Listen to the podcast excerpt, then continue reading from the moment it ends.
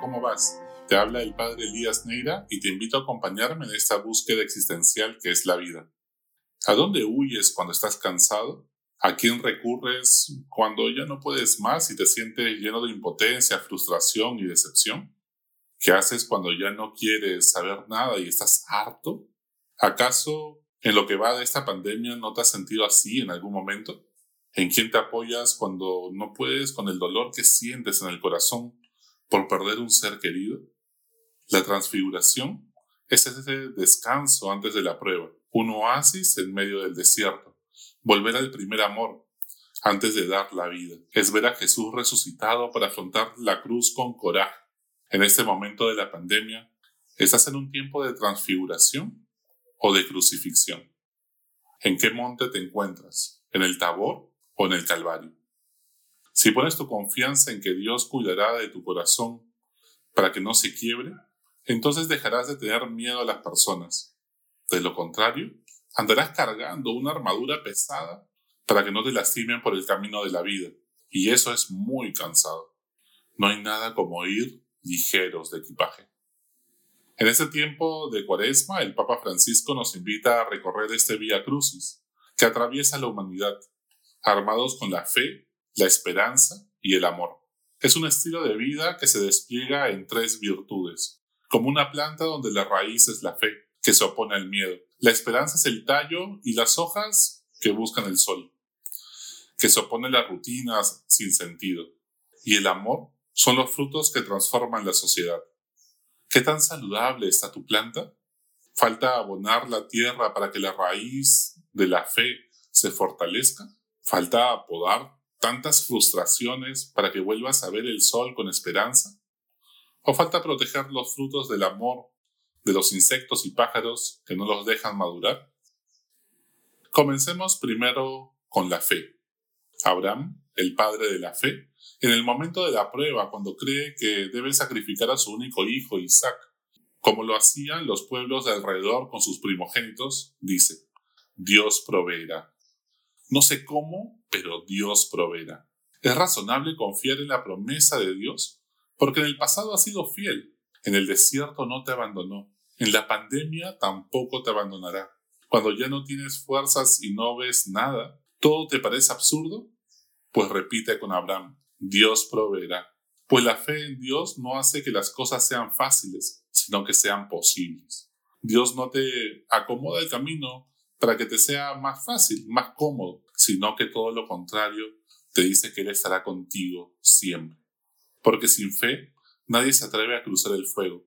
La fe no es irracional, o sea, no se opone a la razón, sino que es razonable confiar en Dios que nos ha amado gratis cuando no lo merecíamos. El corazón tiene razones que la razón no entiende, como decía Pascal.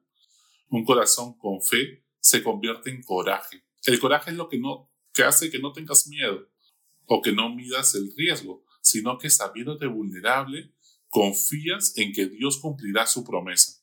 No sabemos cómo, pero Él no nos ha defraudado antes, porque lo haría ahora. No debes orar hasta que Dios haga, lo que te, le pides. Debes orar hasta que tu corazón acepte lo que Dios te pide. Y la oración con fe es la debilidad del corazón de Dios, porque Dios es amor. Por eso, dame lo que mandas y manda lo que quieras, decía San Agustín. ¿Por qué no confiar en alguien que a pesar de todo sigue creyendo en ti? Pues ese es Dios. No hay mal que por bien no venga. O Dios escribe derecho en reglones torcidos, como dicen las abuelas. Entonces, ¿a qué tienes miedo? Confía. No tengas miedo. Es la frase que más repite Jesús. Cuando decae tu fe, le comienzas a tener miedo a tu propia sombra, al lado oscuro de la fuerza. Ves fantasmas donde no los hay, y sospechas exageradamente de todos sin poder construir puentes con nadie. No confíes en las personas porque te decepcionarán muchas veces, ni siquiera en ti, porque si te conoces sabes cuánto en tu corazón, pues ha sido un bulevar de los sueños rotos y promesas incumplidas por falta de constancia. ¿Cómo confiar en los hombres tan frágiles, cambiantes y pecadores si no confías en la fuerza de Dios que se lee entre reglones y sin confianza, ¿algo se puede construir en esta sociedad? En segundo lugar, la fe genera esperanza. ¿Por qué tener esperanza después de tantas muertes y sufrimiento? ¿Por qué creer en una palabra de esperanza cuando da la impresión que Dios se ha quedado en silencio? Yo he llegado a la conclusión de que es porque Dios sigue teniendo paciencia con nosotros y por eso seguimos vivos. Por eso, no se ha arrepentido de haberte dado la misión a la que te ha convocado. Pudo encontrar mejores personas que tú y yo, pero Él tiene esperanza de que tú y yo podamos cambiar.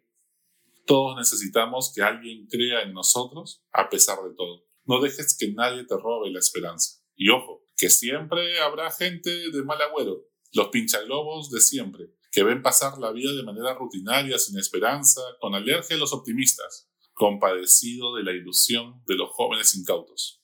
Ten cuidado con ellos. La esperanza es lo último que se pierde, porque mientras que haya esperanza no todo está perdido. Dios nos tiene paciencia, nos espera con misericordia para perdonarnos y volvamos a Él. Y por eso, este tiempo de cuaresma también es tiempo de perdonar y pedir perdón si es necesario, de volver al primer amor, de volver a comenzar. Cuando dejamos de tener esperanza, toda la vida se vuelve rutinaria, sin un propósito trascendente, sin sueños. Nos conformamos con charcos cuando estamos hechos para navegar en el océano. ¿Cómo perdonar y tener esperanza en que mi pareja, mis hijos, mi, equipo de trabajo, mi país pueden cambiar si no pongo mi esperanza en Dios? ¿Vamos a seguir esperando 200 años más a un milagro? Pues sin Dios o te frustras o te resignas.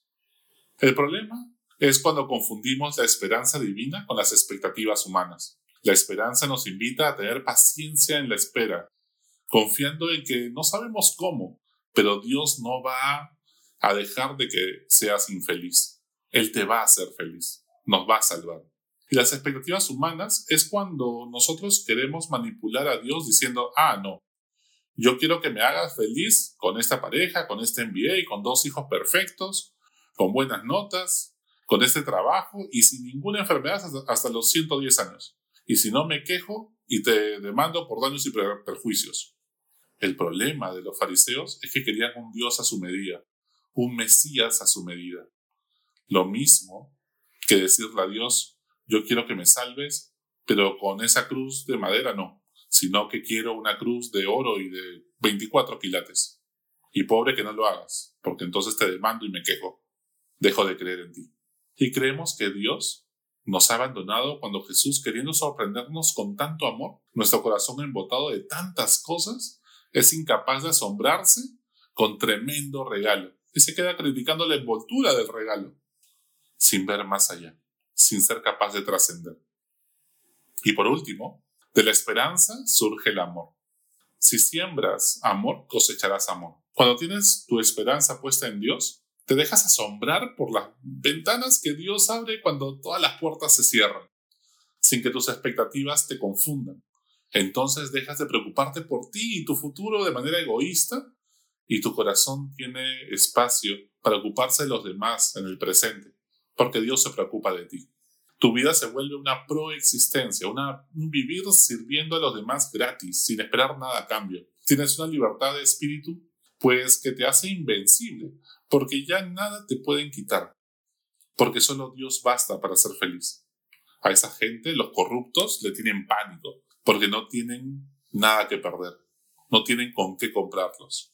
Y no escatimas nada porque la medida del amor es el amor sin medida. No se trata de un sentimiento romántico ingenuo, sino una convicción que con coraje decide dar la vida en la cruz de cada día. Una libertad que decide hacerse esclavo por amor de los más necesitados. Ama y haz lo que quieras. Es un grito de vida que es capaz de trascender la muerte, un grito que te despierta de la indiferencia, con la que el egoísmo nos había hipnotizado, y te convoca a construir un mundo inclusivo, donde todos tengamos cabida.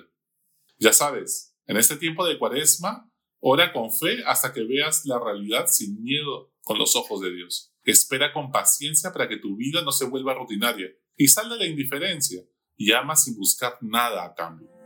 Hasta la próxima. Sigue buscando que Él te encontrará.